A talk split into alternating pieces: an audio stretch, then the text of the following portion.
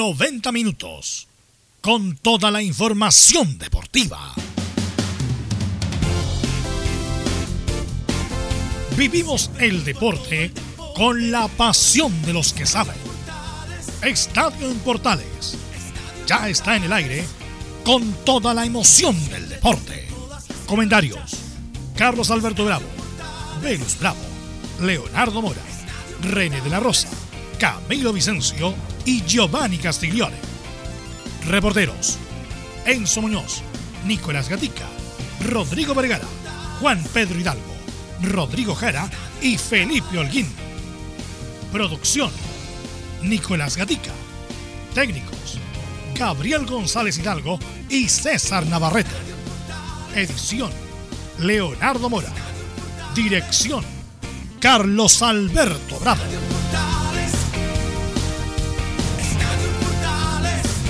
Estadio en Portales es una presentación de Ahumada Comercial y Compañía Limitada. Expertos en termolaminados decorativos de alta presión.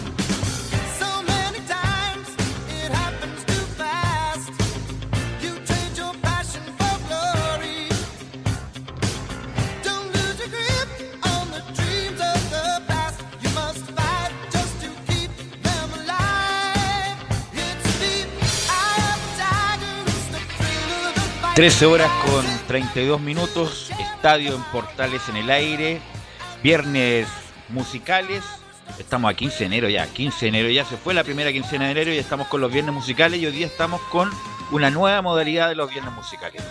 Hoy día estamos con una banda sonora de unas películas icónicas de, una, de varias generaciones, que es la banda sonora de Rocky. Así que vamos a revisar varios temas de varias películas de Rocky. Bueno, Rocky en particular tiene cinco películas, después tiene secuelas y precuelas con clips que también son muy buenas con el protagonista Sylvester Stallone. Así que la gran banda sonora de Rocky vamos a revisar en los viernes musicales de Estadio en Portal. En este en particular, que es un clásico también, eh, de Survivor. Así que lo vamos a escuchar esta, también la de Bill Conti, que es la clásica banda sonora del italiano, estadounidense italiano, que hizo esta banda extraordinaria. Así que vamos a saludar a nuestros compañeros, ya que hay mucha información y también le voy a preguntar cuál Rocky es la que le gustó más a nuestros compañeros. Y partimos con don Nicolás Gatica. Sí, que tal? Buenas tardes a toda la gente de Estadio en Portales en esta jornada de día viernes. Claro, en Colo Colo tendremos algunas palabras de Esteban Paredes, también algo de Aníbal Mosa que pretende mantener la paternidad de Colo Colo en el Estadio Monumental sobre la Universidad de Chile. Por supuesto, cuál es el probable equipo que estaría trabajando este, eh, perdón, Gustavo Quinteros para el fin de semana. Si va a jugar Pérez de titular, si va a ser Morales, si va a ser Parragués el centro delantero, lo sabremos. Ok, gracias Nicolás. Eh, y vamos a saludar a don a don Enzo Muñoz. ¿Cómo estás, Enzo? Buenas tardes, Velus. Así es, con este partido de Universidad de Chile, con lo que dejó, mejor dicho, el partido de Universidad de Chile con Palestino. Habló Rafael Dudamel, pero ojo, ah, se mostró bastante molesto en conferencia de prensa, en la conferencia que le hicieron post partido. No quería que le preguntaran más allá, no quería que le preguntaran de Walter Montillo, no quería que le preguntaran de Colo Colo, pero así todo respondió cómo se tiene que jugar el día domingo ante el clásico rival. Así es, vamos a revisar todo lo que va la previa del clásico, que tenemos solamente un día, dos días para hablar de este clásico del domingo. Y le va a preguntar a Felipe Holguín de este gran resultado de la Católica, a pesar de que jugó con 9, sacó un gran empate. Felipe Holguín. Muy buenas tardes, Velu, y a todos los oyentes de Estadio en Portales. Así es, la Católica sacó un empate épico con nueve jugadores allá en el reducto de Santa Laura, donde lo empató sobre la hora con un golazo de Fernando Sampedri. Así es, vamos a revisar lo que dejó ese, ese partido con la Unión. Estará por ahí don Laurencio Valderrama, también tenemos la, la otra, la otra mirada, Unión Española, me imagino que no está muy contento Laurencio. Hola, ¿qué tal, Belu? Gusto de saludarte a ti y a todos quienes escuchan Radio Portal y, por supuesto, con la gran música de Survivor. Eh, vamos, bueno, eh, en primer término con las reacciones de Ronald Fuentes, quien obviamente tuvo autocrítica por este empate con dos hombres más ante la Universidad Católica. Eso por un lado el empate 1 de la Unión y por el otro también eh, la tranquilidad del Coto Sierra tras el empate, gol, golazo incluido de, Luis Jiménez de promedio, de Palestino ante la U en el Nacional. ¿Y más? En Estadio Portales. Y le pregunto al tiro Laurencio, ¿cuál es la película de Rocky que le gusta más? Eh, yo creo que la Rocky 4 cuando pelea con, eh, con Drago es eh, Drago. muy, muy, muy linda pelea y con mucha enseñanza. sí, sobre todo los golpes en la cabeza. Bueno, saludamos a nuestro estelar de los días viernes, don René de la Rosa, ¿cómo estás? Hola, Velus, a todos los oyentes de Estadio Portales y a todo el equipo. ¿Qué Rocky te gusta más, René? Comparto también cuando con Iván Drago eh, la diferencia de entrenamiento, uno que le gusta el deporte, la tecnología y a veces lo más artesanal eh, resulta tan tan efectivo como la tecnología, así que me quedo con la 4. Justamente hay una hay un paralelo entre cómo entrena Iván Drago con toda la tecnología, inyecciones de todo tipo y Rocky ahí entrenando prácticamente en una en un, en un patio de una casa. Bueno, y saludamos también a Giovanni Castiglioni. ¿Cómo estás, Giovanni? Muy buenas tardes, Velus. Buenas tardes, René, a todo el equipo. Eh, tremenda canción que te sacaste. Increíble, impresionante, motivante. ¿Y cuál Rocky te gusta a ti, Giovanni? La 1. La 1, mira, sí, claro. Cuando le pega, cuando le pega las vacas en el matadero. Bueno, y con esa, con la 1 gana el Oscar eh, Silvestre Stallone. Y vamos a saludar a Camilo. ¿Cómo estás, Camilo? Hola, Velus, muy buenas tardes para ti y para todos los auditores de, de, Estadio en Portales, con harta información para, para, este, para esta jornada, con los dos partidos que, que fueron bien interesantes y lo que se viene para la previa del Superclásico entre Colo Colo y la U. ¿Y qué Rocky te gusta más, Camilo Vicencio? He visto pocas, pero me voy a quedar con la 1. Con la 1, ya, ok. Bueno, eh, vamos con los titulares entonces que lee nuestro compañero Nicolás Estalón Gatica. Vamos entonces con los temas de esta jornada de día viernes aquí en Estadio en Portales. Bueno, comenzamos quizás con la noticia del momento a nivel de fútbol, con el fallecimiento sensible lamentablemente del ex técnico entre otros equipos de Cobreloa, también el fútbol español, Vicente Cantatore. Ahora nos vamos a la pelotita en el fútbol chino donde, claro, adelantamos lo que se vendrá el domingo en el Super Clásico. En la parte alta católica le sacó 9 puntos de ventaja a Unión Española con su empate anoche en los descuentos. Hoy la calera podría quedar a 6 puntos, eso sí, del cuadro cruzado si vence a la Serena, que recordemos lleva un largo invicto. En otro partido de hoy, a primera hora, Cobresal derrotó a Deportes Antofagasta y se acerca a copas internacionales. Preocupación, por supuesto, existe en el conjunto de la segunda región por varias derrotas que ha tenido el equipo dirigido por Tito Tapia. En otros partidos, bueno, en la jornada de hoy, O'Higgins de Arancagua tiene un caso positivo en el plantel y hoy día visita, recordemos, a Curicó Unido. Y la jornada la cierran hoy viernes Guachipato, que recibe a Santiago Wander y este partido será televisado por televisión abierta, claro. En cuanto al tema selección, ayer llegó ya el director deportivo nacional Francis Cajijao, quien ya habló de forma oficial en la página de La Roja. Aseguró que obviamente tiene que cumplir una cuarentena y luego comenzará ya a trabajar en terreno para buscar al próximo entrenador. Tendremos también la previa de la semifinal vuelta, claro, de la Copa Sudamericana, no olvidar mañana en la noche entre Coquimbo y Defensa Justicia. Recordemos que el partido de ida que se jugó el día martes, que fue bastante historiado, terminó igualado 0 a 0. Incluso en el cuadro de Defensa y Justicia quieren eh, castigar a Coquimbo porque se desligó de su organización en ese partido. Eso acusan en el cuadro argentino. El elenco conocido como el Halcón jugó ayer, de hecho, con equipo alternativo en la Liga Argentina y empató 4 a 4. Esto y más en Estadio en Portales.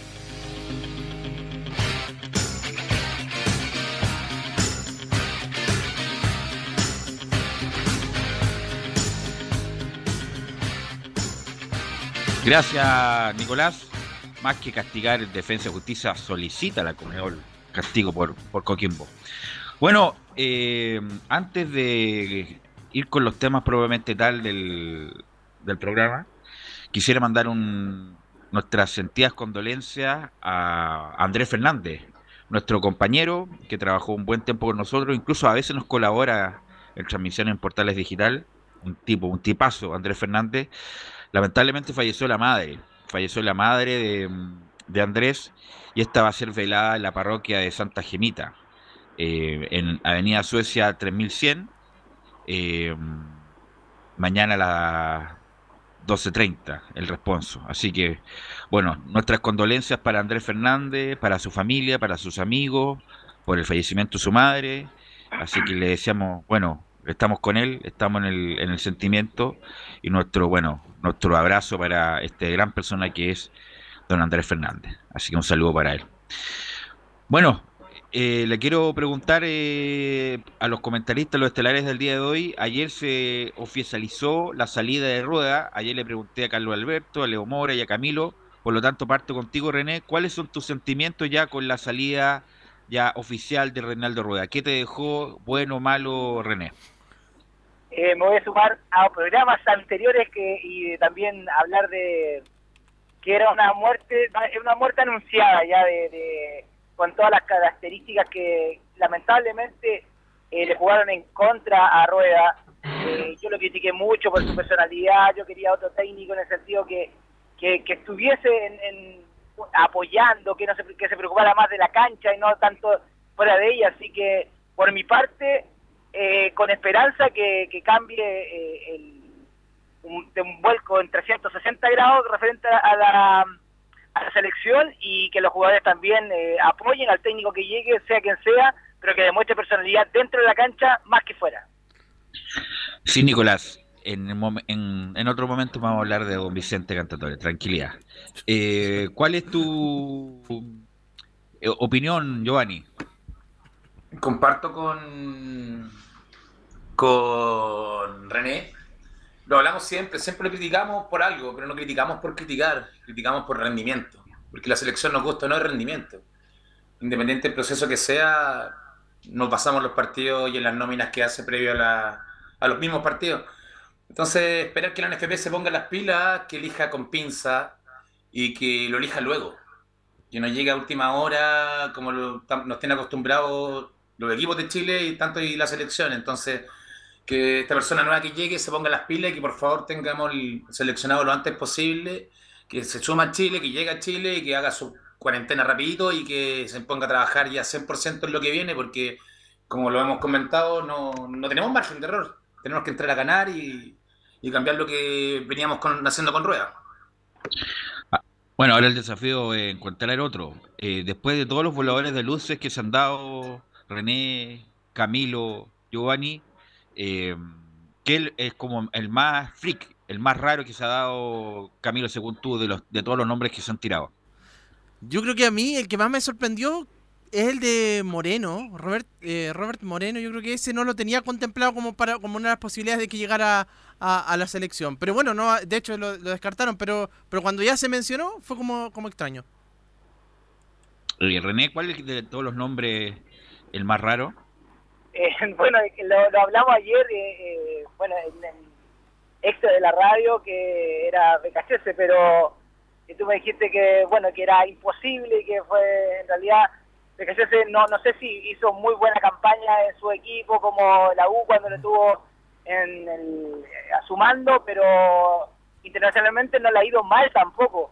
Pero me llamó mucho la atención eso, pero como bien dice Camilo, eh, Moreno, no, no sé, eh, son voladores de luces que, en realidad no, no, entiendo para qué. Eh, y como bien dice Giovanni, también me acuerdo la palabra de él, el que llegue, o sea, que, que, llegue, tiene un mes para trabajar, un mes para trabajar y ahí empiezan los partidos de verdad. Así que esperemos que llegue el que, que corresponde, la verdad. Ahora, Giovanni, si tú fueras cajijeado, si tú fueras cajijeado, así se, ya. Si tú fueras cajijeado, Giovanni, ¿a quién elegiría? De toda la lista que hay, vuelvo a repetir, sin que me guste mucho, elijo a BKHS. Pero BKHS tiene muy mala fama le bajaron el pulgar hace un buen tiempo, imposible que llegue. Bueno, a ti te gustaría, te estoy preguntando a ti, ¿a ti te gustaría que llegue BKHS? Pero, Velo, las razones son porque sacan rendimiento en ahora ya, no, no a procesos largos, porque los procesos largos de BKHS y, y compañía, que son los Bielsa, que son grandes, San Poli lo que hizo, pero en procesos largos te terminan matando al, a los jugadores físicamente, pero ahora que solamente llegan una semana intensa a jugar, irse, le sacan rendimiento, por eso es razón. Y con respecto a lo que decías tú de, de, los más raros que sonaron, sonó Van sonó Donadoni, y creo que nunca han visto la liga chilena. Vamos a escuchar, Gabriel, entonces, a la una de las... Ayer escuchamos algo, pero hoy vamos a escuchar más ampliamente lo que dijo Cajigiao respecto a lo que es un rato y un orgullo llegar a Chile. Hola, soy Francis Cajigao, director deportivo de las selecciones nacionales de Chile. Llegué a Santiago este miércoles y en primer lugar me tocará cumplir con la obligación de la cuarentena que me tendrá como mínimo una semana aquí en, mi hotel. Posteriormente empezaremos a trabajar en las instalaciones de la federación. En primer lugar, en esa búsqueda y el asesoramiento al directorio de esa búsqueda de un director técnico para la selección absoluta. A partir de ahí, pues trabajaremos con todas las selecciones y trabajaremos con los cuerpos técnicos buscando un plan de desarrollo tanto en el corto como en el medio plazo. Para mí es un gran reto y un orgullo poder estar aquí trabajando y representando a este gran país. Bueno, como, como se dice vulgarmente, le puso color cajijeado Camilo. ¿ah? Sí, absolutamente. Sí, pero bueno, tiene que llegar de, de alguna forma rápido el, mensaje, pero, pero claro, eh, eh, le puso color un poco. Así es. Eh, bueno, esperemos que salga todo bien. no sé con esta, dirigencia si irá a salir algo bien, ¿ah? pero ojalá el técnico llegue. Dijo Milat que tenía que llegar el, la primera semana de febrero. Sí. Porque va a tener un mes para trabajar, o sea, nada. Nada, va a tener que eh, empoderarse del cargo, tomar cargo y todo lo demás, y hacer la nómina, qué sé yo, a, fines de febrero, y ya jugar el, los partidos. Siempre me. ¿qué, qué, fecha tienen los partidos en marzo? Son el 25 y el 27 de marzo, es en esa en ese periodo. Un mes y tanto, no tiene nada el próximo seleccionador.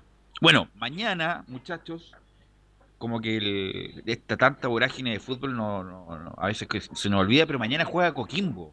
Mañana juega Coquimbo por las semifinales de la Sudamericana en Varela, eh, donde juega mm, Defensa y Justicia. Y Coquimbo, ¿usted tiene el horario, Camilo? Sí, es a las 20-30 eh, horas de nuestro 20, 30 horas. Mismo horario aquí en Argentina. Así que mañana juega Coquimbo una parada muy importante que está cerca, aunque Defensa y Justicia es un buen equipo, de pasar a la final. Entonces le pregunto a Giovanni y a, René, ¿cómo, ¿cómo ven esta... cómo proyectan a Coquimbo mañana con Defensa y Justicia? René.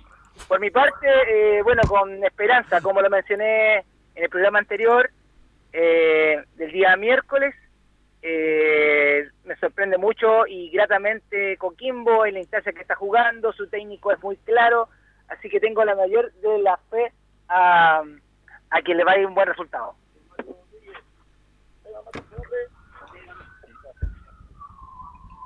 Giovanni, ¿cómo, ve, a Coquimbo? Le tengo fe, le tengo fe. Eh, creo que vi el partido contra. El primer partido lo vi pensando, mirándolo como si estuviera jugando de visita. Y creo que lo planteó bien y se fue con cero gol de en contra, cosa que es importantísima, porque un gol le cuesta todo a, Defensa y Justicia. Entonces, Coquimbo nos tiene acostumbrados en, esta Copa Sudamericana a hacer goles de visita, entonces esperemos que lo marque, que va a ser importantísimo. Entonces ahí empieza a luchar Defensa y Justicia contra el tiempo y contra el marcador. Y justamente vamos a escuchar a Rubén Farfán, un hombre que tuvo, ah, la tuvo la última jugada del partido para poder desnivelar y vamos a escuchar a Rubén Farfán, uno de los interesantes jugadores que tiene Coquimbo. Se nos cortó ahí con René. Ahí, Gabriel, que llego en lo personal con mucha confianza, nos comenta Rubén Farfán. Eh, llego a este compromiso en lo personal con mucha confianza, eh, con, mucho, eh, con muchas ganas de poder llegar al objetivo, de llegar a la final. Así que va a ser un partido, como dije recién, un partido difícil, pero vamos a ir a buscar el partido eh, del principio. El plantel está más unido que nunca, todos quieren el objetivo de, llegar a, la final. Así que vamos a salir con todo y en lo personal, como dije recién, estoy con más confianza que, nunca y esperemos que salgan los goles el día sábado para, para dar el paso a la llave a la final. Vamos a escuchar nuevamente a la otra de Rubén Farfán, justamente para darle la bajada, que nos comenta este jugador formado en la calera, me parece, que nos cuenta que será un partido difícil, dice Rubén Farfán. Eh, bueno, va a ser un partido difícil, va a ser eh, un poquito más complicado lo que jugamos en Paraguay. Ellos están en su casa, están obligados a salir a buscar el partido, así que nosotros vamos a ser bastante inteligentes de, de aprovechar las oportunidades que vamos a tener, hay que aprovecharla al máximo. Así que estamos concentrados, trabajando de muy, de muy buena forma los días que hemos tenido para trabajar, para, para salir a buscar el, objetivo de avanzar a la final.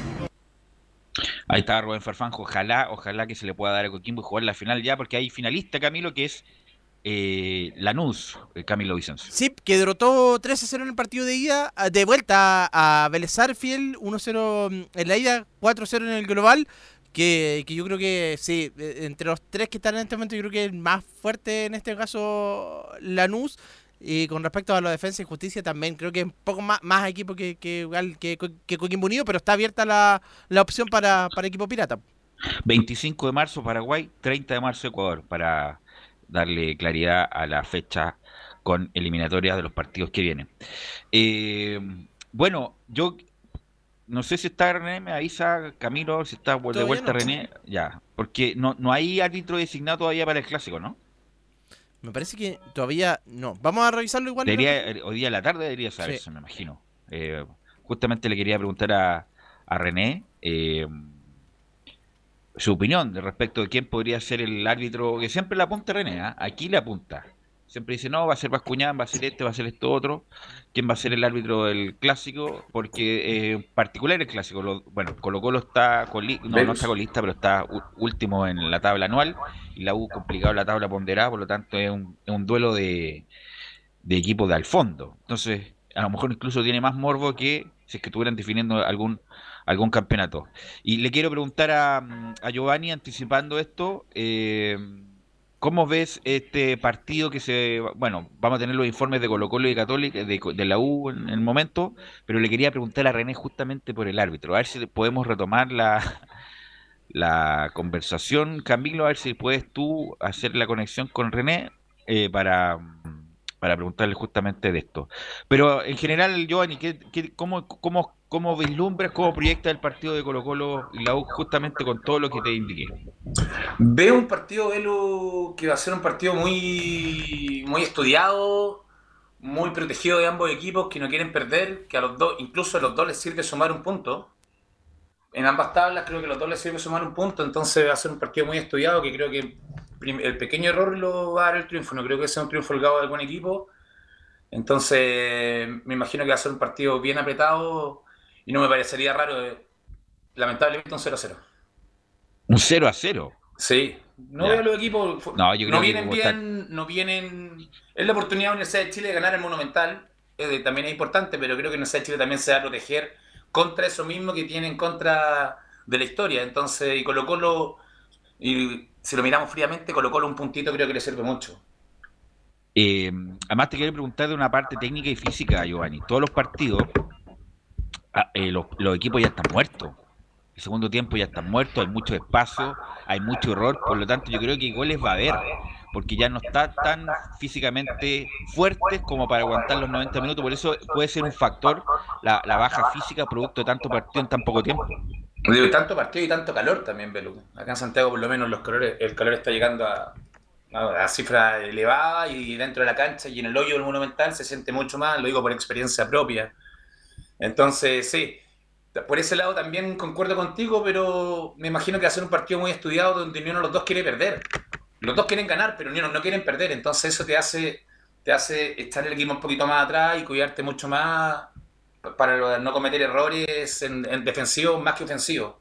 No sé si me, se entendió a lo que me refiero. No, por eso te digo que, por ejemplo, ayer Palestino, bueno, después lo vamos a comentar, Palestino estaba sin piernas. Estaba sin pierna Palestino, un equipo que jugaba bien, pero además un equipo longevo, lo sintió y la U, la U pudo aprovechar esos minutos, tuvo los espacios, tuvo llegadas claras, sobre todo la del Pito Contreras que quedó solo. Por esto digo que ya los equipos ya no tienen esa reacción, no tienen esa frescura, y por ese mismo motivo es que hay tanto error y hay tanto gol torpe, eh, Giovanni. Sí, no, concuerdo contigo y no solamente en el partido de ayer, en muchos partidos, muchos errores, porque la cabeza con cansancio, bueno, tú lo sabes también, funciona, no funciona bien. Entonces la toma de decisiones en el momento que tiene que ser precisa, uno de repente elige distinto por el cansancio, por el calor, por la presión. Entonces, por ese lado concuerdo contigo. Creo que también se puede contradecir contra lo que dije yo, pero esperemos el partido, esperemos ver las alineaciones sobre todo los, lesionados que de repente aparecen de un día para otro acá en, estos dos equipos sobre todo. Y veremos también si le resultó a Dubamel guardar un par de jugadores para el clásico y cómo Colo lo afronta con el tema la vuelta de paredes, que también para la U es un karma bastante fuerte el tema que él esté presente, aunque sea un par de minutos. Así es, bueno, eso lo, vamos después a detallar con amplitud. Sí. Listo, René. Uy, René, que cuesta, René, viejo. Ya, ¿sabes que yo me voy a encargar de regalar un, teléfono satelital que está en un museo de Medellín de Pablo Escobar. Don René. Dígame. Yo te quería preguntar, ¿tú quién crees que va a arbitrar el, clásico? Es que no es difícil, Belu, si hay una, eh, como siempre yo saco la misma palabra, el abanico de árbitros que hay no es muy grande, así que eh, ahora que Jorge Osorio a través de todo lo, la extrañeza que ha designado, puede que toque aún no FIFA, pero es muy difícil porque la trascendencia que tiene un clásico es algo serio que pone el, el, pellejo lo pone en juego. Y yo creo que no está en condiciones en este minuto de, exponerse. Lo que pasa es que Roberto Tovares René dirigió el clásico universitario. ¿Se podrá repetir el igualmente el superclásico o le darán uno a alguien con comillas? No sé si va a pero alguien con proyección. Eh, es que la verdad, de la gente que está de proyección y que tiene el parche FIFA que está en categoría para dirigir el clásico, eh, la verdad yo no, no, no, me la, no, me la jugaría, no me la jugaría. Eh, yo me estoy poniendo en el, puesto de Jorge Osorio. Si no es Bascuñán, no va a ser Gamboa, no va a ser Eduardo Gamboa, no, no, olvídenlo. y Nicolás arbitró ayer. no, no, no, no, Nicolás tampoco, Nicolás tampoco, aunque esté proyectado, porque recién está proyectándose, eso, mándalo, toda la documentación, toda la estadística a la Comebol y después tiene que volver con eh, FIFA, pero no, no, no, no, no. Y no se ha dado nunca, casi nunca, que un árbitro sin parche FIFA dirija un clásico de esa trascendencia, y menos este, y menos en las condiciones que estamos viviendo. Así que yo me la juego que se podría repetir Roberto o podría ser hasta Julio Bascuñán, porque Felipe González está con lesión y está eh, de los más antiguos, a eso me estoy refiriendo. Eh, bueno, René, la, mujer... Ya, entonces todo vale. Las mujeres han, sido asistentes en varios partidos, no recuerdo si han sido asistentes en partidos de este tipo, clásico, superclásico, eh, universitario. No, clásico no, clásico universitario no, así que se podría presentar una novedad, así que Jorge eh, se pone a inventar cosas, pero en el buen sentido de la palabra. Eh, ayer recordemos que estaba María Belén Carvajal en el partido de unión con Católica, que fue un grato, eh, no me extrañó, fue muy grato para mí. Así que sí, puede haber novedades, pero como te digo, es muy difícil que Jorge Osorio designe un árbitro que no tiene el parche FIFA a dirigir un clásico de esta envergadura. Bueno, y el clásico del domingo, René, pero con toda la distorsión de la pandemia, debería ser designado hoy día en la tarde, me imagino. Hoy día en la tarde. Y yo creo que ya, ya está designado y a lo mejor está en stand-by algo del resultado a lo mejor de un PCR. Ya. Eh, recordemos que ahora se piden con 72 horas de anticipación. Eh, así que no me extrañaría mucho si fuese en caras nuevas. Bueno, gracias René. Eh, ¿Velus? Bueno, sí. sí, Camilo. Sí, no, antes de que se vaya, lo que hace es que no sé si vio la, la jugada polémica de Buenanote de la expulsión, René, pero no...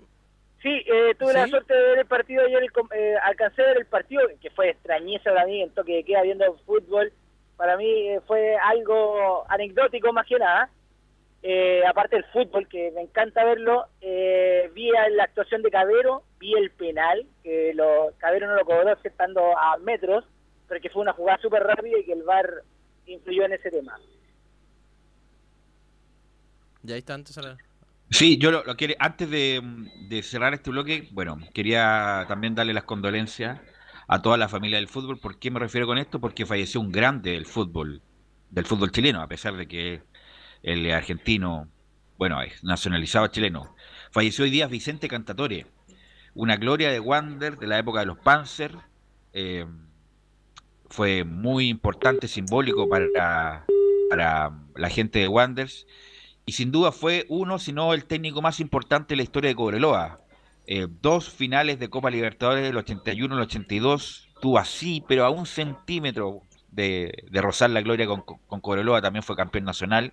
Hizo una gran carrera en España, una gran carrera en España en el Valladolid, en el Sevilla, justamente eh, Zamorano eh, jugó con él en el Sevilla, eh, dirigió también a Colo Colo, no con mucho éxito, dirigió a Católica, pero sin duda el gran paso que tuvo en el fútbol chileno fue por Cobreloa.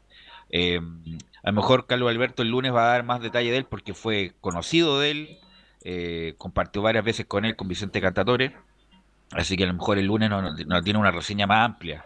Pero para toda la familia del fútbol se va un grande, un grande del fútbol chileno, un gran entrenador que hizo una gran obra en Cobreloa, que él partió en Cobreloa en, los en los inicios, donde era el estadio, habían dos, cuatro palos parados y eh, una cancha de fútbol. Así que para toda la familia del fútbol, sin duda, se va un grande del fútbol chileno, que como es Vicente Cantatore. Obviamente el final ya vivió en Viña mucho tiempo, estaba disminuido de salud hace un buen tiempo, incluso tenía padeció de Alzheimer en el último tiempo, así que bueno, un gran saludo para su, familia, para sus amigos, para todos los que compartieron con él de este gran, de esta gran persona, de este gran entrenador que se nos fue hoy, como es Vicente Cantatore. Bueno, muchachos, vamos a ir a la pausa, Gabriel, y volvemos con toda la previa del Superclásico.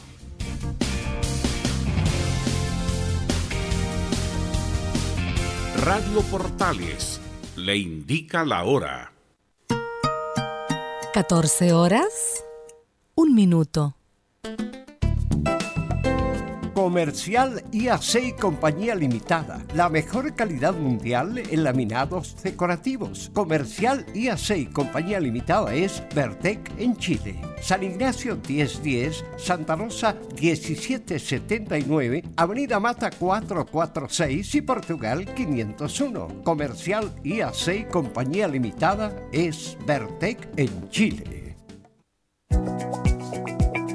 AIG Legal es un estudio de abogados cuya misión es entregar una asesoría directa, veraz y personalizada para todos los ciudadanos. Contamos con especialistas en derecho de familia, herencias y derecho laboral, entre otras áreas. Visita nuestra página web www.aiglegal.cl o comunícate con nosotros y agenda una reunión sin costo al número más 569 73 04 67 92 AIG Legal.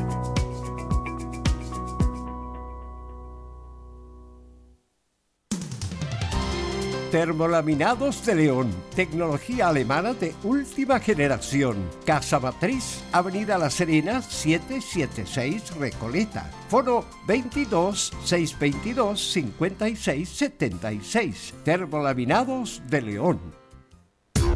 ¿Quieres tener lo mejor y sin pagar de más? Las mejores series de televisión, los mejores eventos deportivos, equipo transportable, películas y series 24/7. Transforma tu TV a Smart TV.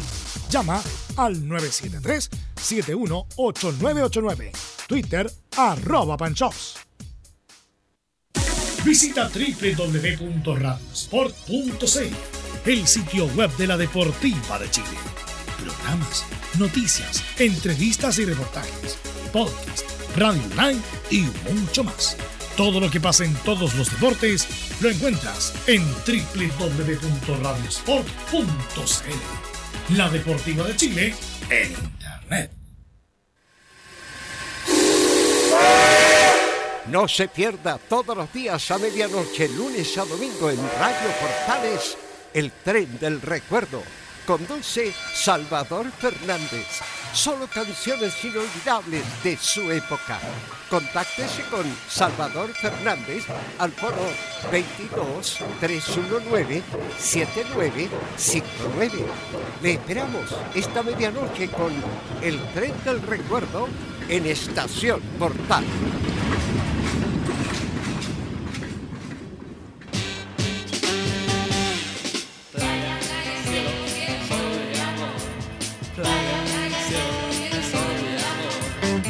Radio Portales, en tu corazón, la primera de Chile y en verano.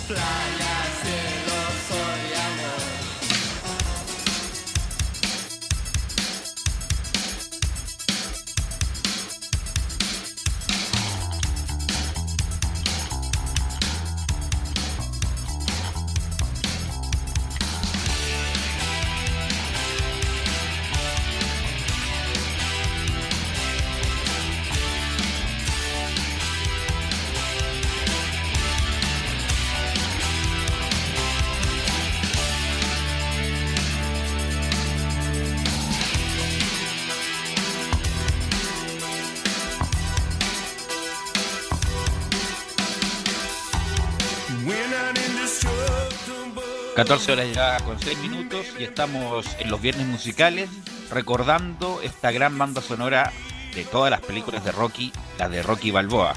Y en este particular es bien interesante porque es cuando matan a, a Apollo Creed, Iván Drago, y Rocky toma la decisión de pelear con Iván Drago en Moscú, se opone tenazmente a su señora y sale a pensar en el auto y este es el tema que ponen de fondo para que Rocky piense si lo está haciendo bien o no en pelear con Iván Drago.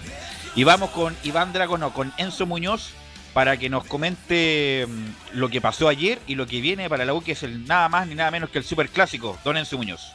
Sí, tal como tú lo señalas, termina un partido complicado para la U como era Palestino. Recordemos, por ejemplo, en la primera rueda, en el partido que se retornó al- a la vuelta al fútbol, por así decirlo, este partido pendiente eh, que se debería haber jugado antes de, de que empezara todo el tema de la pandemia, eh, no se terminó jugando porque el alcalde de la comuna de La Cisterna terminó cerrando el, o sea, no dejó que se jugara el partido y se terminó jugando apenas la reanudación, terminó siendo un empate a dos donde la U iba ganando por dos goles a cero, esa vez de la mano de Hernán Caputo. Esta vez las cosas fueron diferentes, la U partió perdiendo por un gol a cero un golazo de Luis Jiménez y lo termina empatando eh, a través de, un penal que le terminan cometiendo a Pablo Arangui con una formación que obviamente ofrecía novedades, ya la habíamos repasado más o menos en la previa del partido en, en Estadio Portales, pero ¿cuáles fueron esos cambios? Bueno, estaba Augusto Barrios en desmedro de Matías Rodríguez, estaba Diego Carrasco por Casanova, eh, estaba Jan Bosellur también, eh, estaba Camilo Moya, que hace varios partidos que no era titular, estaba Jimmy Martínez, que esa era una de las grandes sorpresas, pero no necesariamente por Jimmy Martínez, porque Walter Montillo ni siquiera iba convocado. Y también adelante un tridente completamente nuevo, por así decirlo, con Pablo Aranguis, por Reinaldo Lenis, al, eh, por el sector de la, de la El Pito izquierda iba Simón Pito- Contreras. No, pero fue al revés, Enzo. Eh, Arangui fue por la izquierda y Pito Contreras fue por la derecha el primer tiempo. Sí, y en delantera, eh, en delantera Ángelo Enríquez, que eso sí que era novedad porque Ángelo, como lo decíamos en la transmisión, no había sido titular del, del partido con Universidad Católica, donde mostró poco y nada, y Hernán Caputo lo termina sustituyendo precisamente eh, en, el, en el entretiempo. Después obviamente entraron Matías Rodríguez, Sebastián Galani, Brandon Cortés, Joaquín Larribey y Cristian Barros. Eh, pero escuchemos la primera de Rafael Dudamel, que, obviamente se mostró molesto porque la mayoría de las preguntas eh, obviamente iban enfocadas al partido que viene, no tanto a este partido. Pero le preguntaron por las decisiones tácticas que hizo en este partido, las que yo te señalaba, el ingreso, por ejemplo, de, de Diego Carrasco, de Jimmy Martínez y del Pitu Contreras. Escuchemos lo que dice Rafael Dudamel. Fueron decisiones tácticas por convicciones, considerando que eran los, los jugadores, los, hombres idóneos para este partido. Y después de ver el accionar, aunque el resultado no, no corresponda a lo que hicimos en la cancha, porque tuvimos suficientes opciones para llevarnos los tres puntos, más seguro estoy de que fue la mejor decisión. Ahí está la primera Bueno, de es evidente, evidente, no vamos, que no le gusta y nunca le gustó Montillo, porque no lo, no lo trató como tal. Hay que recordar que independiente de lo que pasó después, Montillo Giovanni era por escándalo el mejor jugador de la U, estaba haciendo una gran temporada, era el mayor asistidor no solamente de la U, del fútbol chileno, y después de todo lo que pasó, de no llegar a acuerdo con, el, con la renovación y con el trato también que le ha dado eh, Dudamel, eh, es evidente que prefiere no tenerlo que tenerlo Giovanni.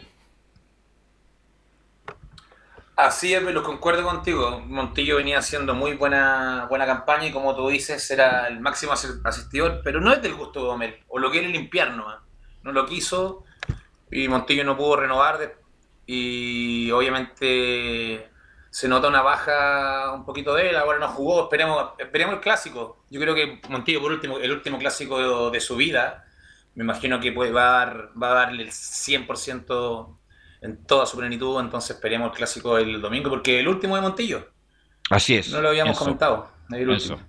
Ojo, que, que precisamente cuando le preguntaron por el tema de Walter Montillo, en esta interview, como le dicen en Europa, estas declaraciones post partidos que hace la señal oficial, él dijo, este no es el, el equipo de los amigos de, de Rafael Dudamel, señalando precisamente el tema de Walter Montillo, que estaba bien choreado el, el técnico venezolano. Una más, eh, un equipo parecido para el domingo, parecido a lo que fue ante Palestino, ¿se podría dar Rafael Dudamel? Lo escuchamos acá en Estadio Portales. Sí, claro que es posible tener un equipo similar al de hoy para el día domingo, ¿por qué no? Y después del rendimiento mostrado por, por, por los que disputaron estos 90 minutos, me pone en una linda situación para decidir todo lo que vamos a planificar para el día domingo. Entonces, esa es la competencia interna que tanto he anhelado eh, en, el equipo y que, y que vamos desarrollándola y que hoy, te re- repito nuevamente, hemos encontrado muy buenas respuestas desde los más jóvenes y con la experiencia y la jerarquía de los experimentados que les acompañaron. Mira, por primera vez hubo un partido decente de la U con Dudamel. El primero. El primero diría, incluso ni siquiera ganando, jugó como jugó ayer, que jugó mejor. Y por eso es lo que yo comentaba, le comentaba a Giovanni y a Camilo, que Palestino es un muy buen equipo, que maneja muy bien la pelota, tienen jugadores de muy buen pie, como Jiménez, el Piña Villanueva, César Cortés, pero justamente con la cantidad de partidos, el horario en que han jugado, el segundo tiempo estaban, entre no, no entre comillas, estaban igual sin piernas. No tenían piernas y no tenían eh, reacción justamente para la recuperación. Y la U los, físicamente estuvo mucho mejor que Palestino en ese sentido. Y de ahí veo las posibilidades de gol, sobre todo la de Enrique, la del Pito Contreras que se le perdió solo. No obstante que Palestino tuvo también una muy clara de Carrasco, donde eh, De Paul eh, atajó en forma sensacional. Pero la U físicamente fue mejor, arrinconó a Palestino, pero aún así no, no fue capaz para vulnerar el arco y llevarse el triunfo en su Muñoz. Escuchemos una más de Rafael Dudamel porque obviamente iba a tener palabras para el clásico más allá de que esquivó la pregunta como quiso. Es más, Usted le hizo la pregunta, yo la escuché, Sí, yo la escuché sí, en pero- directo y le dijo, tú mismo te contestaste, pero yo no voy a hablar, no sé qué. Bueno, usted, usted mejor le indica. Sí, cuando le preguntamos a Rafael cuál era su pensamiento sobre Colo Colo, co- cómo pensaba que iba a llegar Colo Colo, precisamente el técnico me responde derechamente y me dice, pero es que tú me diste un análisis, si quieres haces otra pregunta. Y yo, obviamente, le digo, Rafael, comprendo su molestia al, al querer que la conferencia post partido sea realmente del post partido, pero en honor a los tiempos que son acotados tanto para usted como para nosotros, ¿cuál es su pensamiento de Colo Colo? Escuchemos lo que dice Rafael Dudamel. Es un partido que significa más que tres puntos. Es por el honor, es por la gloria, es por el orgullo. Y a todos nuestros seguidores de la U, tengan seguro que si hay algo con lo que vamos a jugar el día domingo es con mucho amor propio, con el orgullo de jugar y de defender la camiseta de la U. Igual le sacó la, la pregunta ahí, se- insistió en La tiró para el córner, la tiró para el córner, Sí, por pero- supuesto, sí, sí. obviamente. Ahora, Giovanni, Camilo, con lo que ju- con lo que vi, con lo que venía jugando en la U, con lo que se vio ayer, ayer se vio un equipo más joven, comillas, más rápido, que corría más. ¿será conveniente seguir jugando con este tipo de jugadores, con este tipo de perfil de jugadores que son más rápidos o darle un poco más de experiencia, como por ejemplo que entre Lenis o que entre Montillo o que entre la Ribey? Empiezo con Portillo, Ani. Yo opto por la experiencia de los partidos importantes donde la U, la cabeza en, este- en el clásico, sobre todo en el Monumental, influye mucho. Entonces, para eso están los jugadores de experiencia, para poder manejar tiempo, poder manejar el partido si es que lo van ganando. Entonces, yo optaría por la mezcla, meter a Montillo, meter a, a Larvé y, y optar por seguir jugando lo que, lo que hizo el último, el último partido solamente. Ojalá sea Es que por eso digo que adelante. puso, ahí el mediocampo puso a Espinosa, que fue la figura, está jugando muy bien Espinosa.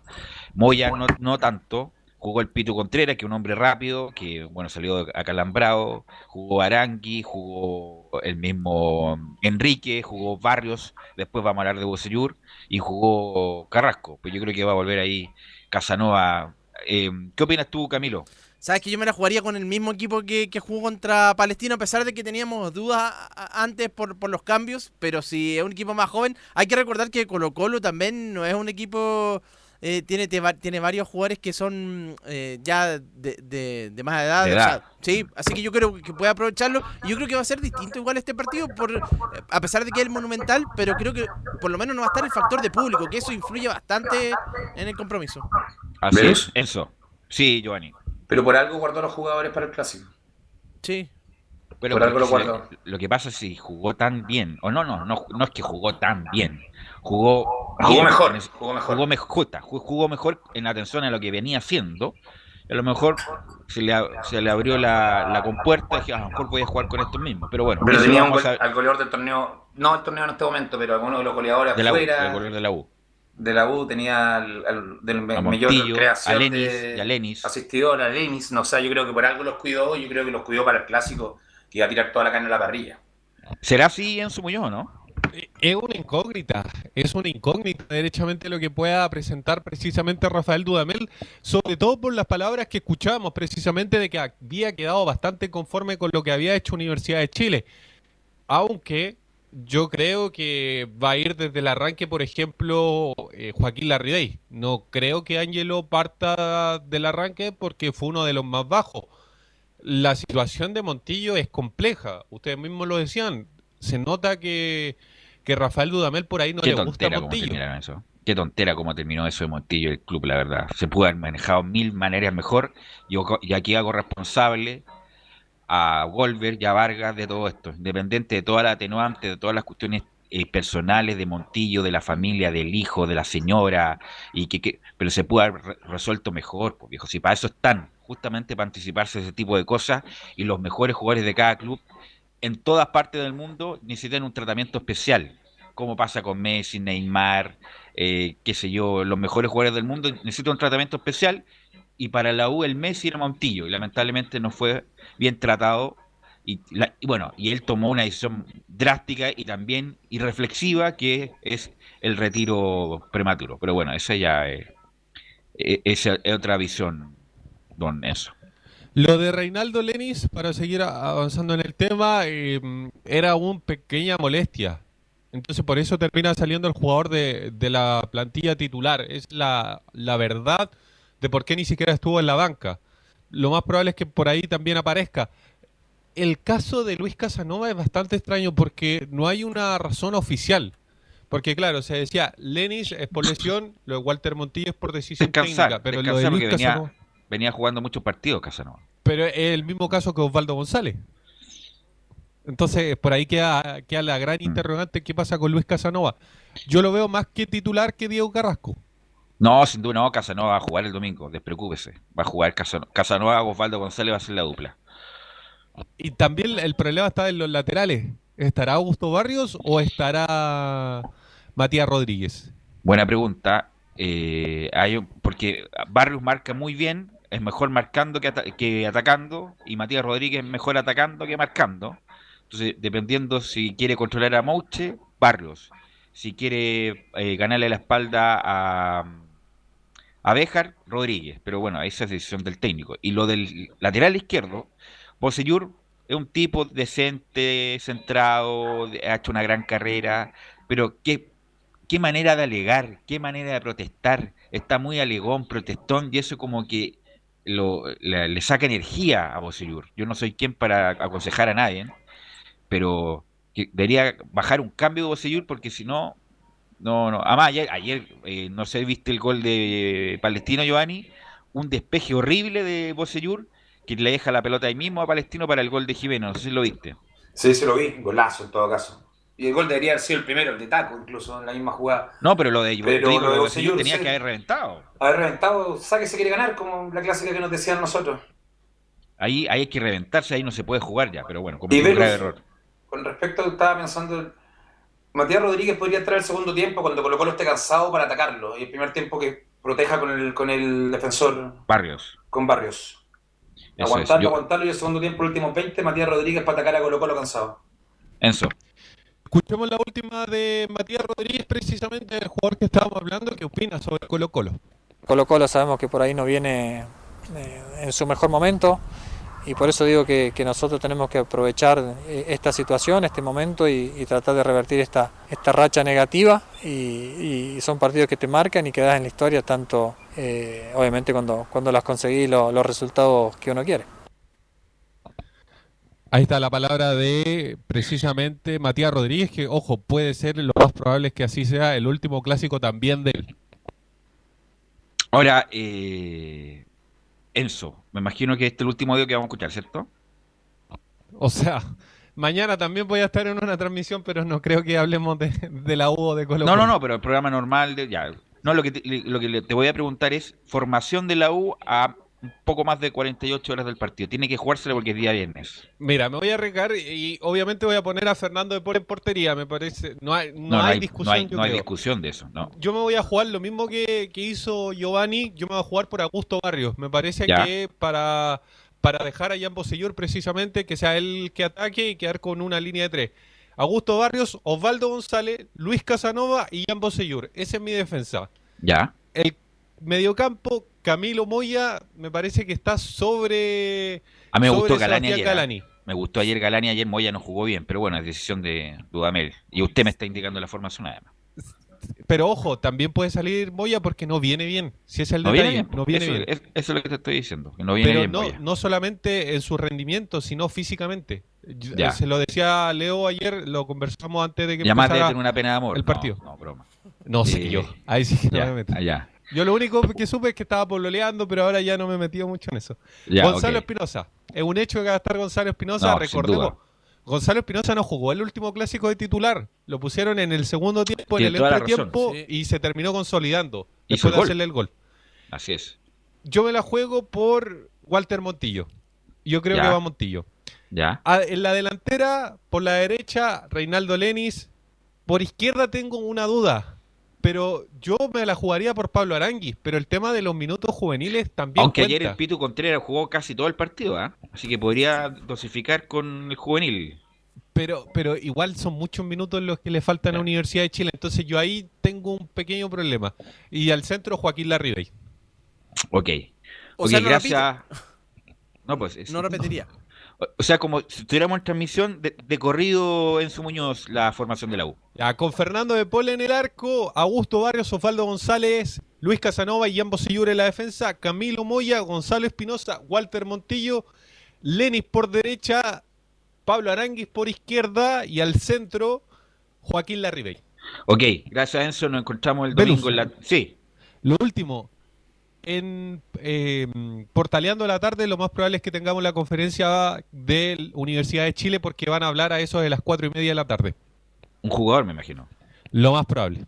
Ok, gracias Enzo. Y vamos a la vereda del frente, como dicen los ciúticos, y vamos con Nicolás Gatica y todo el informe de Colo Colo, cómo llega Colo Colo al clásico, Nicolás. Exactamente, hoy día, día viernes, día de conferencia, finalmente no fue al Estadio Monumental Pablo Mouche. Claro, él dijo que si ganaba iba a estar presente el día de viernes, como el equipo de Colo Colo no ganó, empató con la U de Conce, por supuesto no cumplió esa promesa y el que se sentó hoy día fue, bueno, uno que siempre está presente en los clásicos, de hecho es el goleador histórico de estos partidos junto con Carlos Campos, nos referimos a Esteban Paredes, quien estuvo hoy día en conferencia, por supuesto respondió varios temas tanto dentro como fuera de la cancha, pero eso lo tendremos obviamente porque mientras están llegándonos esos audios, vamos a comenzar con el cómo se está preparando y también con declaraciones de Aníbal Mosa. Ayer comentamos algo de Aníbal Mosa, pero hoy día los tenemos ya en, audio, derechamente las, palabras del presidente Colo Colo, cómo adelanta él el partido frente a la U, también lo- los posibles futuros en las negociaciones y también vuelve a confirmar, como lo habíamos dicho ayer, que pasa lo que pase, Gustavo Quintero va a ser el técnico. Sí, pero hoy día me interesa más en lo futbolístico, Nicolás, porque estamos a puertas del clásico y usted cómo vislumbra el equipo. Cuénteme del equipo. Claro que también adelanta un poco cómo ve al equipo, justamente Almoza con la opción de que el equipo popular, porque esto, aparte de futbolístico, también es muy estadístico. Pues, Colo Colo también quiere mantener esa paternidad sobre Universidad de Chile que no se cumple desde el año 2001, cuando ganó justamente con ese gol de Diego Rivarola recordado. Entonces, obviamente que la, idea y la intención de, toda la gente de Colo Colo, los hinchas, jugadores, dirigentes, es que el equipo lo siga manteniendo esa superioridad sobre la U en todos estos años. Pero claro, con el partido del día martes frente a la Universidad de Concepción, por supuesto que van a haber modificaciones. Obviamente Esteban Paredes no va a estar, no va a ser de titular en este compromiso porque no está 100% para jugar desde el primer minuto. Eso ya es un hecho. Otra cosa también en la zona defensiva, Jason Rojas, si bien es cierto, ha cumplido en los últimos partidos el joven lateral de Colo Colo. Lo más probable es que el titular va a ser Felipe Campos, porque es el que ya tiene más experiencia en estos compromisos. Y además, En la zona a, enfrentar defensiva, a, va a enfrentar ahí a Pablo Arangui, entonces necesitan, no, necesitan un hombre de mejor marca, de más experiencia, de Pablo es un jugador rápido y, y con pelota dominada es, peligroso.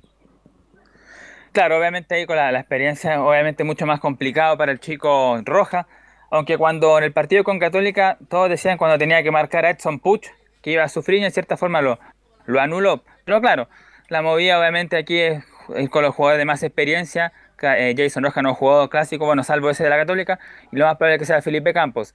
En la dupla de Centés tampoco hay novedades. Bueno, Julio Barroso vuelve, y el Chaco Insaurralde no está por acumulación de amarillas, fue suspendido en el partido justamente del día pasado, domingo ante Everton. Va a jugar él junto con el Peluca, eso va a ser la dupla de centrales juntas del equipo. En cuanto a los jugadores que estaban medios complicados, estos días van a seguir esperando a Valencia y Matías Fernández. Hay una tentativa donde incluso podría aparecer el Leo Valencia, pero Matías Fernández no aparece en el equipo titular porque justamente entre mañana y el. Entre mañana no más, porque claro, queda el día de mañana. Ahí Matías Fernández tiene que ver, está en condiciones tanto físicas como futbolísticas de, de jugar el partido. ¿Y ahí? Así que bueno, ahí está en el, me- en el medio campo. La experiencia también va a utilizar el técnico Gustavo Quintero. Que otro tema, pues Gustavo Quintero vuelve justamente a sentarse en la banca luego de que estuvo tres fechas eh, suspendido por esa expulsión en el partido frente a Deportes Antofagasta. Estuvo Walter Lema y Estilitano en los partidos anteriores dialogando con, con los medios porque claro, Gustavo Quintero estaba y eso es otra cosa que por lo menos el técnico también va a poder estar presente en un clásico frente a la Universidad de Chile. Bueno, vamos a A escuchar... ver, pero, cuen- a ver, pero Nicolás Gatica, cuénteme del equipo, le estoy diciendo. Cuénteme, ¿quién va a jugar de lateral? ¿Usted se la juega por por quién? Yo dije, pues Felipe Campos va a Ya, ser el Felipe lateral derecho por sobre Los Jason centrales Rojas. van a ser el Peluca con Barroso, me imagino. con Barroso, porque el Chaco Ya, está y lateral izquierdo, suspendido. ¿quién va a ser el lateral izquierdo? Por lo que ha trabajado con con estos días, Gabriel Suazo. Le gustó Gabriel Sua- al, ya, al ya. equipo técnico de Colo Colo la participación que tuvo Sí. justamente Suazo como lateral izquierdo, Sin así duda. que él va a ganar esa pulseada. Le dio solidez y un hombre además que, que ahí no comete tanto error de entrega cuando juega en el medio campo. Por lo- los volantes centrales, ¿qué va- van a seguir con Fuente y Carmona? Sí, y además para cerrar un poco el tema de, de jugadores de lateral izquierdo Suazo, ha hecho un buen tándem con Pablo Mouche. De hecho, uno de los goles en el partido frente a la UNA, el recordado clásico que gana 3 a 2 en los minutos finales, incluso antes del gol de pared, fue una jugada por la izquierda entre Suazo y Mouche, que justamente terminó con un gol de Suazo en ese partido. El primer que gol también partido fue de Suazo. Claro, una combinación con, con Pablo Mouche. Entonces Ya, ahí en esa los izquierda, un centrales, buen ¿qué van tándem. a- ¿quiénes van a ser Nicolás Gatica? Bueno, con Gabriel Sosa tirado por la izquierda, los contención van a ser los dos de experiencia, Carmón y Fuentes. Ya, adelante de ellos, ¿quién? Aquí está la duda, porque si Matías Fernández se recupera, él va a ser el 10. Si no se ¿Usted recupera cree- Matías, pero- va a ser Leo Nicolás, Valencia. Independiente que se recupere Matías Fernández y estuvo una semana sin entrenar normal, ¿usted cree que Matías Fernández va a ser el enganche con, el, con la exigencia que representa ese partido? No, si yo me la tuviera que jugar, yo creo que va a ir Leo Valencia, va a ser el 10 Ya, del equipo Leo Valencia. Y los tres de arriba, Sí. ¿quién- ¿qué van a hacer? Los tres de arriba, por la derecha Gabriel Costa, no hay duda, de hecho ha sido uno de los mejores jugadores de este Colo Colo modelo Gustavo Quinteros. Por la izquierda Pablo Mouche, que por supuesto tiene más experiencia en estos partidos, ya comentaba anteriormente ese tándem que ha hecho con Gabriel Suazo y que seguramente se va a repetir el día domingo. Y aquí en el centro está la duda, como ya dijimos, Paredes sí o sí no va a ir de titular, eso está claro. La duda es entre los dos centrodelanteros Javier Parragués o Iván Morales. De hecho, ni siquiera aparece Blandi. Morales o Parragués va a ser el centro delantero. Uno de esos dos. Ok, ok, ok. Así que ahí está entonces la parte futbolística. Ahora sí, ya entonces como dijimos, vamos allá no lo escuchamos, pero pasamos a escuchar a Paredes, que por supuesto es más futbolístico, más importante, es el capitán, de hecho, de Colo Colo, pese a que ha jugado poco, pero sigue siendo por supuesto el líder del equipo popular. Y vamos a escuchar la primera, justamente, la importancia de esto, dice el capitán, para nosotros es sumamente importante sumar de a tres. Sí, la verdad que, que este, como jugamos miércoles domingo es eh, muy poco lo, lo que tenemos que, trabajar, le- las posiciones del rival eh, y hoy en día nos encontramos con, con un nuevo eh, clásico en el cual, eh, por lo que tú dices, por la historia, por todos los años que, que no han podido lograr un triunfo acá eh, y más allá de eso nosotros estamos muy concentrados, motivados eh, en, poder ganar el partido, que para nosotros es sumamente importante, sumar de a tres en, esta, en estos instantes, ya que estamos muy pegados a la tabla de abajo, así que es un clásico complejo, sin público, eh, pero nosotros tenemos que vivirlo como si fuera eh, con la gente que, que siempre nos apoya, que es nuestra barra, que es nuestro público. Debemos pensar y estar netamente motivados para lo que para lo que va a ser obviamente el partido que tenemos que estar a la altura para poder ganarlo. Claro, Así entiende esa un poco esa ventaja que pueda tener la U con respecto a otros años que, primero, claro, se juega sin público, que siempre ha presionado mucho la Universidad de Chile, y otra cosa también que se ha comentado incluso en programas anteriores de Estado en Portales, que Colo Colo este año 2020 ha sido particularmente débil como local, es uno de los equipos que menos ha ganado, justamente como en el Estadio Monumental ha perdido con varios compromisos, incluso hasta ese recordado partido de Copa Libertadores cuando pierde ante los bolivianos del Jorge Wilstermann, entonces ha sido un año particularmente extraño ahí en ese caso que Colo Colo ha ganado pocos partidos y quizás, Sí, claro, ahí tiene en otra opción también la Universidad de Chile. en tiempos normales el Monumental se transforma en una caldera, lo hemos dicho hasta el hartazgo, y, y más to- sobre todo con la U. Con la U para el hincha, para el equipo, es un, partido especial. Incluso en los peores momentos de Colo Colo, siempre sacan Colo Colo fuerzas de flaqueza para ganar y imponerse en el partido, sobre todo en el Monumental. Bueno, qué decir, pues, aunque la U ha jugado algunos partidos bien en el Monumental y no ha tenido la suerte, como por ejemplo con Caputo, donde lo mereció incluso ganar y lo perdió sobre el final. Pero Colo Colo saca algo distinto, Camilo, con la U en el Monumental, con público. Ahora vamos a ver si cómo, cómo lo resuelve ahora que no, no va a haber público, Camilo. Es que claro, definitivamente lo, de hecho es una de las de, de que, siempre está lleno para esos para esos compromisos entre Colo Colo y la Universidad de Chile, pero sí, ahí sacaba, bueno, y estaban los referentes también aparecían, pese a que no venían, hay varias veces Colo Colo no ha llegado a un buen momento, pero eso alentaba a los eh, a los referentes como Paredes, en su momento Valdés, eh, Valdivia y, terminaban ganando el compromiso y de hecho fue así el año pasado también. Ah, Por eso te digo, ayer, el, el año pasado, la U jugó un muy buen partido, un golazo incluso, recuerdo, de Ángelo Enrique, le clave en un ángulo, y la U tuvo muchas chances de, de haberlo ganado y lo gana después Colo Colo al final con el gol de Barroso.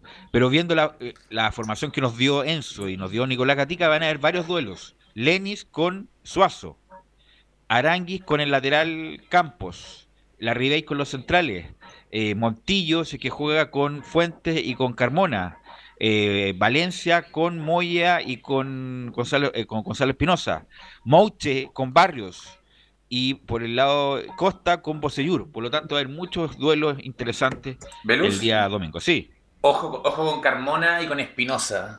Tarjeta seguro en el clásico. Ojalá no sea roja para ninguno de los dos. Nicolás, ¿algo más? Sí, vamos a escuchar la última de Esteban Paredes y luego vamos a ir con la formación nuevamente para que al hincha le quede claro qué equipo puede parar Quinteros el domingo. La última de Paredes, la que escuchamos en la situación que está, dice el capitán, nunca pensamos estar en esta instancia, pero debemos estar concentrados.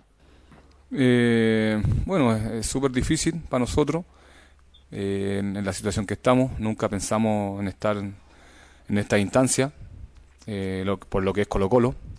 Eh, pero hoy día tenemos que estar eh, súper, sumamente eh, concentrados, motivados, Eh, el plantel está muy bien, muy tranquilo a la hora de, de- de poder jugar el partido, que, lo han hecho bastante bien los muchachos. eh, en la situación que estamos, obvia- obviamente que, que, muy difícil, pero, no me cabe duda que el domingo vamos a salir y vamos a salir con todo y vamos a ganar ese partido que para nosotros es sumamente importante. Formación de Colo Colo, Nicolás Gatica. Claro, no vamos a decir eh, o o, sino que vamos a decir la que yo creo. Cortés en portería, Felipe Campos, Julio Barroso, Maximiliano Falcón, Gabriel Suazo en la izquierda, Carmona, junto a César Fuente en la contención, Leonardo Valencia en la salida, Gabriel Costa, Morales, yo creo que va a Moral por sobre Parragués, y Pablo Mouche.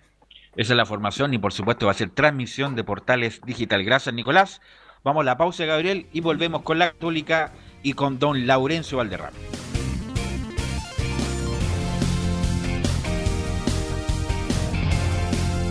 Radio Portales le indica la hora.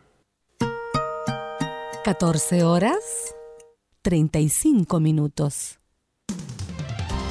Termolaminados de León, tecnología alemana de última generación. Casa Matriz, Avenida La Serena, 776 Recoleta. Foro 22 622 56 76. Termolaminados de León.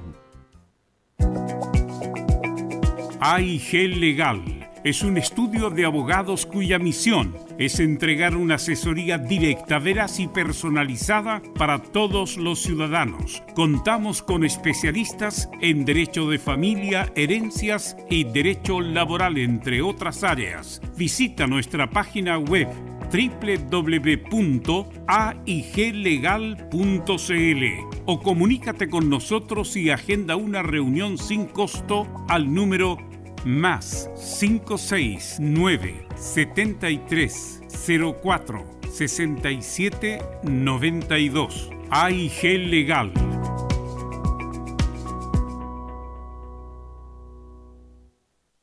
Porque lo bueno puede ser aún mejor. Prepárate a conocer la evolución de la Primera de Chile. Bienvenido a Portales Digital. Ingresa ya a www.radioportales.cl y descubre nuestra señal en vivo en audio y video. Además del tradicional 1180m. Mantente al día con las últimas informaciones de Chile y el mundo e interactúa con nosotros a través de nuestras redes sociales en Facebook, Twitter e Instagram. Recuerda www.radioportales.cl La nueva multiplataforma de la Primera de Chile ahora es aún mejor.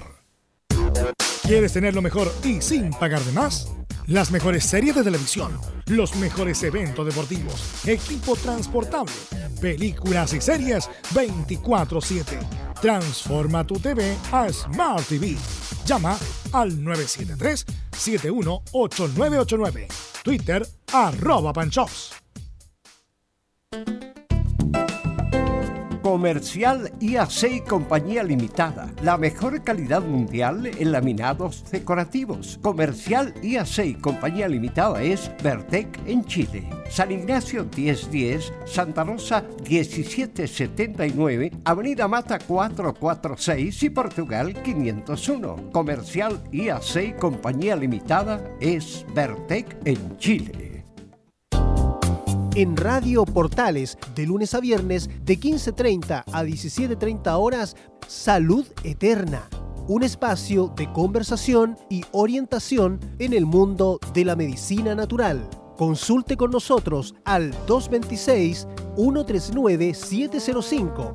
226-139-705. Pida además su moringa olífera ancestral original de la India. Salud Eterna, de lunes a viernes, de 15.30 a 17.30 horas, en Radio Portales, la primera de Chile en tu corazón. Los esperamos.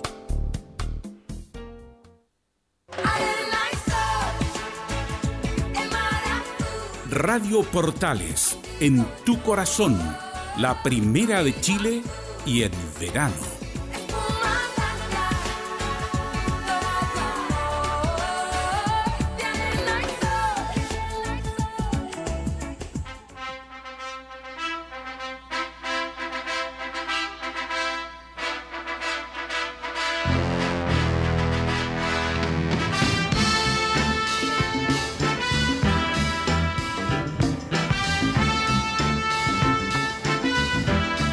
Qué temazo, qué temazo de Bill Conti el que hace esta banda sonora. Esto fue para Rocky 3. Rocky 3, la de Rocky con, con Mario Baracus, Mr. T, que hacía de, de- del, del contrincante Rocky. Una maravilla. Y vamos a escuchar los viernes musicales. Estamos escuchando la banda sonora de Rocky. Ya estamos con don Felipe Holguín para que nos cuente. Fue algo, algo, algo parecido, ¿ah? como de menos a más, de, gran, de chico a grande, y llegó el empate Felipe con, nueve, con, dos hombres menos, Felipe. Así es, Belu, gusto en saludarte nuevamente. La Católica logró un empate agónico en los últimos minutos del encuentro ante una Unión Española que tenía 11 jugadores en la cancha, donde eh, Ariel Holland eh, copió la estrategia que ocupó el mismo equipo de River Plate de Argentina, del muñeco Gallardo, donde la misma estrategia se basó en, eh, en tirar todas las naves arriba, se hizo cambios estratégicos y en un tiro libre por el sector izquierdo, donde le queda ahí a, a Juan Cornejo mismo quien le comete la falta, él mismo sirve el eh, tiro libre y aparece en el segundo palo para ganarle a Tomás Galdames en, eh, en el aire y poner el eh, uno a uno y el empate en la agonía para la Universidad Católica y con eso la Católica se lleva un punto de oro de allá del reducto de Santa Laura. Usted que lo comentó, Camilo, ¿qué me puede contar del partido? Yo creo que la Católica con 11 jugadores eh, fue superior, eh, tuvo varias oportunidades, incluso eh, fue el mejor partido de la Católica desde aquella eliminación con Vélez Sarsfield. A ese, a ese nivel que se creó varias oportunidades, eh, se movió bastante con Buenanote por el sector derecho, también con Juan Cornejo, otro que siempre es criticado, pero cruzó bastante. a campo contrario, bien en la, faceta ofensiva. Eh, también tuvieron eh, varias oportunidades. eh, también a Wed, creo que fue mejor la Católica. Después de que, expulsan a, a Diego Buenanote, obviamente, bueno, la Unión se acercó, se acercó más, atacó bastante por el sector izquierdo. La Unión tiene buenos jugadores ahí con, con Felipe Fritz, con el lateral Larenas, que también está jugando, pas- pasa bastante a campo contrario, es, es rápido. Y también lo defi- definitivamente el que crea mayor peligro.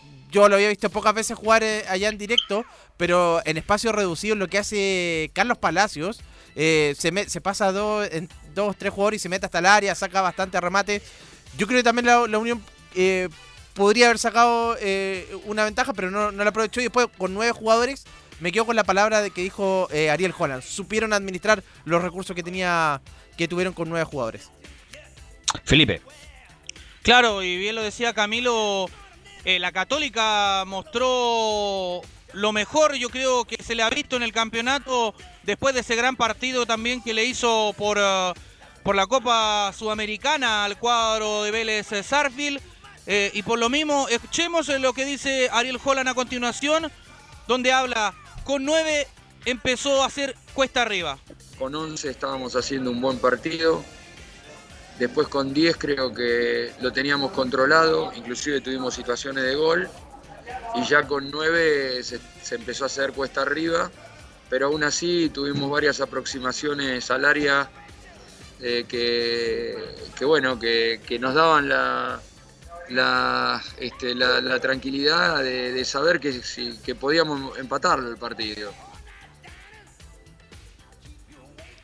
Ahora, Felipe, eh, bueno, pierde nuevamente eh, jugadores lo de Buenanote, claro, pero para el partido con, contra, contra Everton todavía tener un par de días para, para el martes va a ser ese compromiso. Y la- usted, Camilo, eh, Felipe y usted que estuvieron en el partido, ¿se ajustan al reglamento las expulsiones?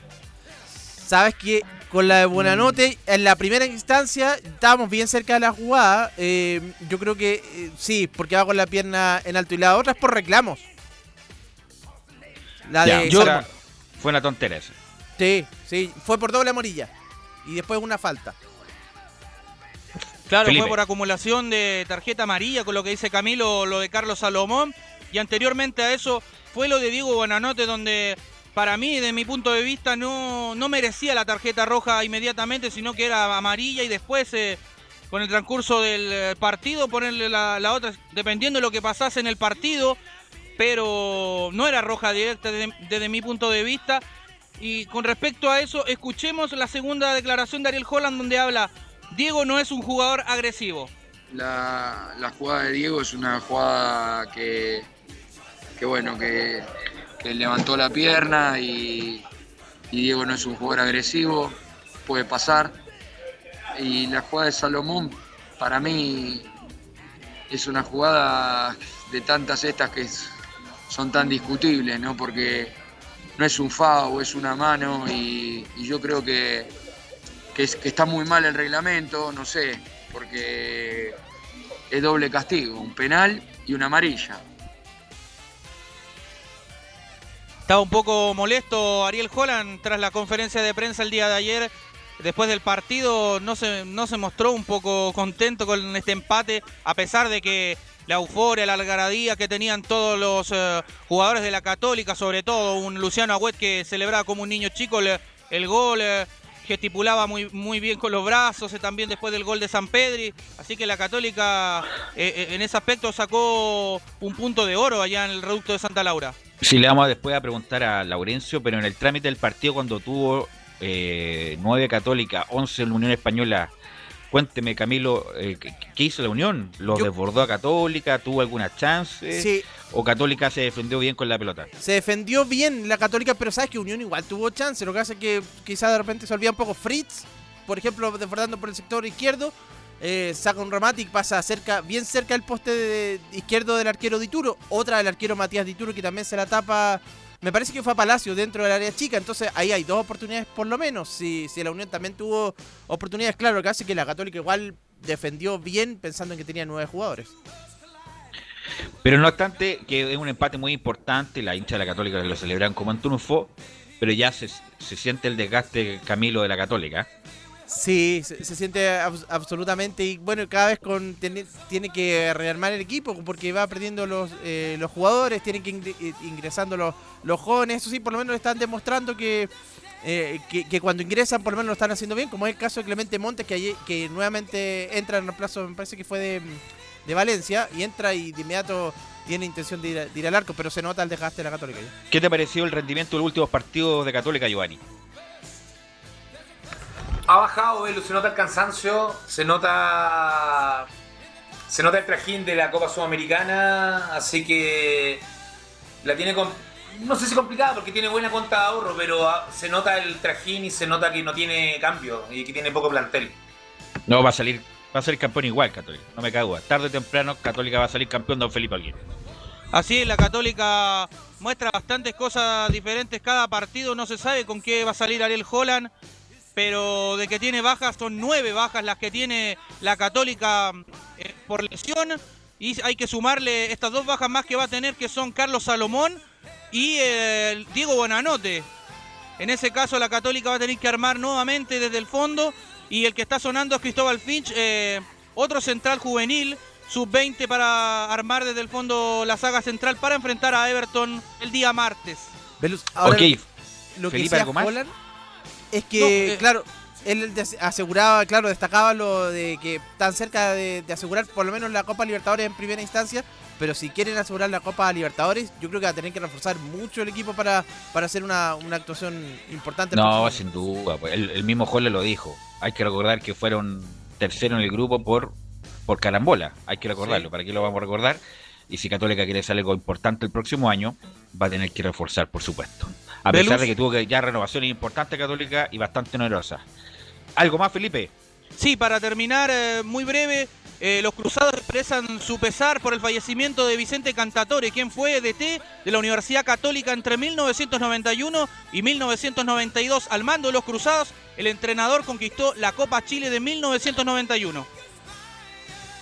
Ok, Muy buenas tardes. ok, gracias eh, Felipe. Ya estamos con Laurencio Valderrama para escuchar justamente por el equipo contrario que desperdició una gran oportunidad para ganarle a la Católica don Laurencio Valderrama. Por supuesto, las buenas tardes eh, eh, para ti, Velo, y para todos quienes escuchan Estadio Portales. Por cierto, nos sumamos a la muestra de, eh, de afecto y condolencia por la partida del gran Vicente Cantatore. Eh, ciertamente, la Unión Española desperdició una clara eh, oportunidad de acercarse al cuadro de, la Católica. Ya se alejó definitivamente del, del título, pese al, octavo gol de, Carlos Palacio en la competencia, pero finalmente con dos hombres más no pudo superar a, la Católica, que como bien lo decía Felipe, lo empató con tantos de Fernando Sampé. Con esto la Católica quedó en tercer lugar con 48 puntos.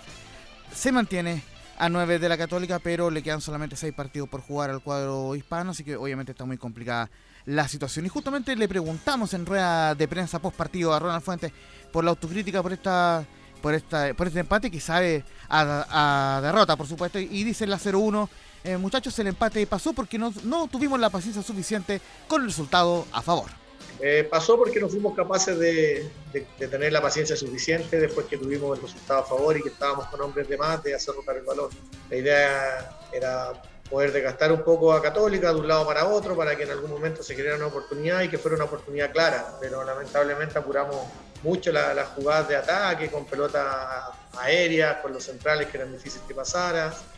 Teníamos que jugar a dos, tres toques y empezamos a jugar de primera, y cuando teníamos que jugar de primera jugábamos a dos, tres toques, entonces hicimos todo al revés en relación al trabajo posesión, al juego posesión, a- al lado fuerte, lado débil, que son cosas que nosotros trabajamos y hoy día lo dejamos de hacer. Segundo tiempo, sobre todo, el primer tiempo fue un partido creo que bastante parejo, con no muchas oportunidades, pero sí los dos tuvimos un par de oportunidades, pero en el segundo tiempo eh, Católica se generó un par de oportunidades más que nosotros teniendo dos jugadores menos. Y eso eh, habla de, de lo claro que tenían ellos la forma de jugar y que nosotros no supimos resolverla. Hicimos hacer cambios para darle un segundo aire al equipo que ya veíamos que estaba desgastado, pero lamentablemente los cambios que hicimos el día de hoy no, no nos dieron efecto en relación a lo que andábamos buscando. Y justamente vamos a ir de inmediato con la eh, 02 de Ronald Fuentes, quien eh, confirma ante Guachipato trataremos de recuperar jugadores porque queremos ir por el Chile 2. Sí, por supuesto, y en casa se hacen fuertes, juegan bien, es un equipo que, que tiene una idea de juego clara, pero bueno, trataremos de, primero lo más importante, de recuperar a la mayor cantidad de jugadores posible, no queremos que se produzcan grandes lesiones, hoy día se nos lesionó Juan Pablo Gómez, no, no- no va a estar para ese partido, Eh, estamos con lo justo, estoy teniendo 18, 19 jugadores para, para las citaciones, con, toda la confianza que tienen ellos de parte mía, de hecho así se lo he hecho saber y, lo- y en la cancha también cuando le ha tocado entrar no hay ningún tipo de inconveniente. Pero sí tenemos que preparar bien ese partido porque para nosotros van a ser tres puntos importantes, tenemos dos partidos pendientes, pero independiente de eso, son puntos importantes para tratar de, de alejarnos de los que vienen abajo y tratar también de, de alcanzar a Calera para ver si somos capaces de ir a, a la Copa Libertadores como, como Chile 2, que es fase. Muchachos. Sí, no, Unión tuvo toda la posibilidad. de- Obviamente con un hombre de más debería haber aprovechado esa posibilidad. Eh, pero a veces lo- los que tienen jugadores menos se concentran más, se multiplican y se lo hacen más difícil al equipo rival. Pero sin duda la responsabilidad era de Unión, Laurencio. Justamente es- eso es, es la principal eh, autocrítica de eh, Ronald Fuentes y les debo una estadística eh, que le mencionó Ronald en, en la conferencia de que eh, han perdido bastante cantidad de puntos en los últimos minutos el cuadro de la Unión Española, ahí, así, que ahí se la voy a mencionar apenas la tenga a mano. Y voy muy brevemente con Palestino, con José Luis Sierra, que también reaccionó ante este empate 1 a 1 ante el cuadro de la U, con golazo de Luis Jiménez incluido. Dice que fue un partido donde, donde no jugamos como lo veníamos haciendo en la 0-1.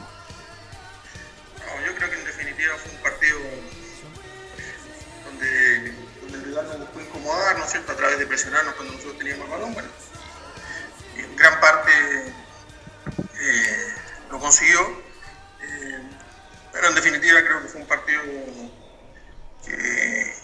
que, bueno, que para nosotros no fue eh, jugado de la manera que nosotros lo veníamos haciendo y principalmente mérito, mérito del rival que nos presionó bien. Me parece que pasa mucho por, ese, por ese lado. En lo físico yo creo que estamos bien. Eh, al final es un, es un punto el que sumamos y bueno, esperamos el día lunes volver a ganar contra Cobresal.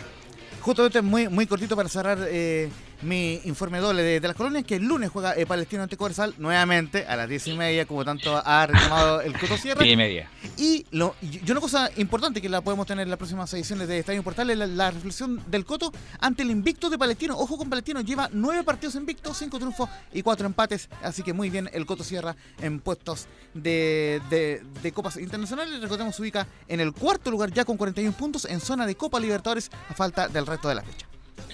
Ok, Laurencio, muy amable. Abrazo virtual. Giovanni, Giovanni, muy amable, que nos encontramos la próxima semana.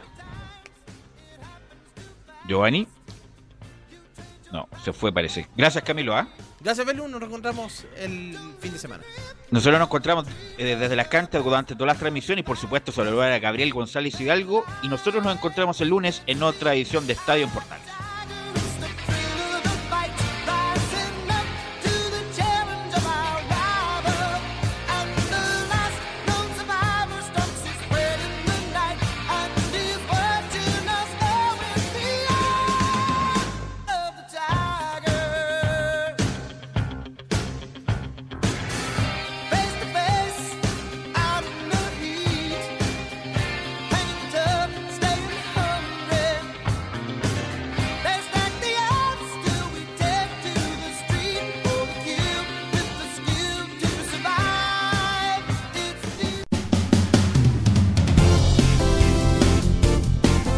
Fueron 90 minutos con toda la información deportiva. Vivimos el deporte con la pasión de los que saben. Estadio en Portales fue una presentación de Ahumada Comercial y Compañía Limitada. Expertos en termolaminados decorativos de alta presión.